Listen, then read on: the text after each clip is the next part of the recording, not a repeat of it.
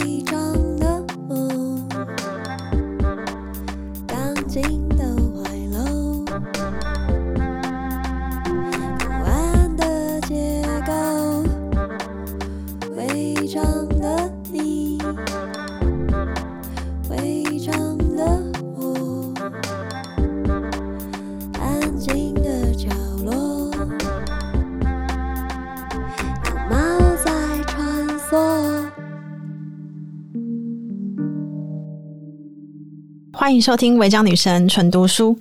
今天想要为大家朗读的是张亦绚的小说《爱的不久时：南特巴黎回忆录》。前几集有为大家读过张亦绚在比较早的作品《银人妻女》。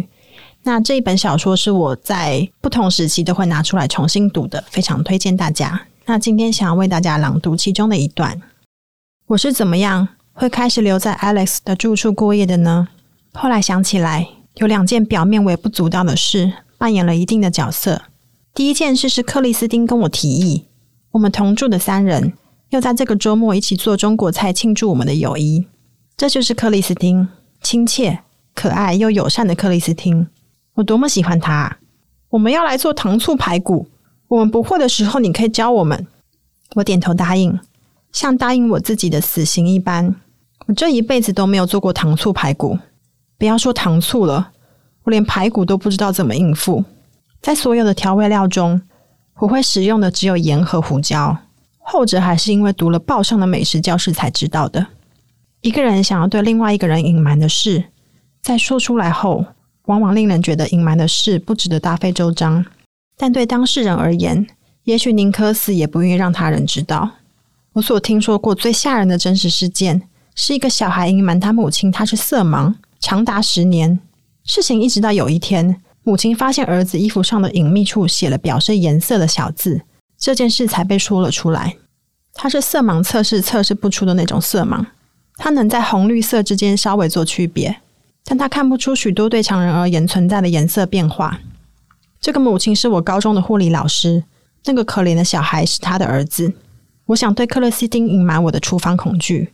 就像这个儿子想对他母亲隐瞒他是色盲一般，克里斯汀和我订阅一起做饭后的那一星期，是我一生当中焦虑指数狂飙的最厉害的时期。我的发文还没有好到可以随机说谎。我的发文好一点之后，我编出了一个故事。故事中，我有一个过度知识分子倾向，并对子女采取任何放任教育态度的母亲，以此来说服别人我为什么是一个家事白痴，并使别人不要疑心我真实的身世。有个在精神上虐待我的母亲，有个在身体上侵犯我的父亲，有个不幸哦，这是我童年的童谣。就在我被这个恐惧压得快要窒息的时候，我母亲又有一个天才之举，她寄给我我父亲的照片。我的感觉或反应是什么？我永远都不想再去谈。我不敢自杀，那种痛苦是你觉得你就算死了，他都还会再杀你一次，使你活过来，继续折磨你。我第一次有了想要上街滥杀无辜的念头。人之所以为人，必须有人把他当成人。就算今天我想起当时的我，我仍被我的坚强与韧性所惊吓。人家都说咬着牙忍耐一件事，我那时就是觉得我的牙齿通通长到脑子里面了。但是我跟 Alex 有约要做语言交换。或许我觉得我在那时如果倒下来，我整个人生都输了。走到 Alex 住处之前。我曾经想把我的血弄出来瞧一瞧，我是那么难过，以至于我以为我的血也许全部变成黑色的了。我决定不跟亚荣讲这个事。我以为谁在这个时候对我说错一句话，我都会不发一语的去割腕，而且采取必胜性的死法。专业的人都知道这事必须专业的人来处理，这并非毫无道理。我有个记者朋友，有次采访这种事的当事人，采访完当事人一离开就试图自杀。我们先用中文交谈，再用法文。这已经不是第一次我跟 Alex 见面了，我感觉蛮好，他令我放松。我不知道是什么原因，但那时的他就是有种对我既保护又研究的态度，温和至上。如果打比喻，我觉得我们之间的气氛很像实验室里面的科学家和黑猩猩。这个譬喻并没有抬高 Alex 与贬低我的意思。我之所以不像科学家而像黑猩猩的原因，是因为痛苦中的我并不热心观察他，我只是安静地满足于和他的游戏。有次我听一个动物系的男生说，任何动物都需要游戏。如果没有人跟黑猩猩玩的话，黑猩猩很快就会死掉。我想那时候的我，大概就像快要死掉的黑猩猩。我们放慢的对话，仿佛一种忧郁疗法。我们之间有种奇怪的和谐。使我进入类似幼童的状态。我注意到，我像年纪小的孩子一样，在椅子上爬上爬下。我觉得不安，但我无法克制。在小时候，我有次当生活中出现可信任的成人时，我也曾这样变小过。那是我对突然出现的安全感的回应。我的大人样不见了，我仿佛被催眠。Alex 对我童年特别感兴趣。Alex 问的话都不难回答。但是一个有关我兄弟姐妹的问题，让我再度防卫起来。我很多年没有见过我弟弟了，我还是老实的答道。我或许还有点哽咽。整件事最不公平的地方，就是是我在失去所有我本来可以拥有的东西。一个弟弟说真的没什么大不了，但当我们小时候，弟弟和我就像此刻的 Alex 和我一样，像彼此的黑猩猩，也曾发明着我们之间的游戏与谈话。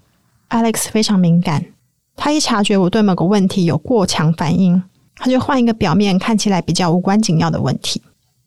我后来对精神分析的了解比较多，就知道 Alex 当时的态度其实很接近精神分析的技巧。他之所以和你谈话，并不是建立在语义的交换上而已，他在调整你的身心状态。我知道我们的谈话已经超过原本语言交换的时间了，但他不停止，我也想继续。我有把握，我可以一直给他一些负面的答案。反正真正悲惨的事，我是不会说出来的。不知道是 Alex 的什么问题，我答了一句，但是没有人会相信小孩子说的话啊。他对这句话注意起来，他也知道直接问问不出所以然，他就慢慢兜圈子。后来我们竟然就聊到了乱伦。他也说一些话，但是说话的方式非常轻柔、认真，但不严重。他说他有听过这一类的谣言，但是总不知是真或是假。谈话就这样一直下去。有一刻，我就突然说出了口：“那是真的，因为我就是，我是受害者。”好像人家说的“问供过了午夜，真相就大白了。”用外语伪装，我毕竟撑不了太久。我跟他说：“我正在非常糟糕的状态中，因为我妈寄来了我爸的相片。”Alex 神色大变。撕掉，撕掉！你可以把它撕掉。我哭丧着脸，撕不掉的。我妈还把照片加上了护背。记得当时我还想到，我的发文真进步了，连发文的护背两个字都会说。Alex 着急的说：“把它丢掉！你可以把它丢掉。”我点点头，但是后来我没照做。我觉得那仿佛湮灭我母亲侵犯我的证据。第一度的侵犯来自我父亲。第二度侵害来自拿我受害不当一回事的母亲，我要留下证据。之后我对 Alex 无比依赖，一个让你把痛苦秘密说出来的人，就是一个把你从地窖里拉出来的人，一个掀开你棺材的人，一个给你一张脸的人，像重获生命的人一样。我变得欢畅，我对他说：“你明天还要上班。”他轻蔑地哼了一下：“上班？意思是说上班算哪回事？”我真被逗笑了。Alex 说：“如果觉得夜太深，不想立刻回家，他可以弄一个地方给我过夜。”我快要死掉的黑猩猩这时朗声道：“我不要回家，我要和你在一起，我要睡你旁边，仿佛他是我新生张开眼就看到的大奖品般。我永远不要离开他。”我在他的房间跳来跳去，心满意足地看着 Alex 在我大胆言行后那张又烦恼又喜悦的脸。以上就是违章女生纯读书，呃，想要跟大家分享的是张艺炫的小说《爱的不久时：南特巴黎回忆录》。叙事者是一个女同志，在南特学习，然后在那边不断的谈着不是恋爱的恋爱。那非常推荐大家这本小说。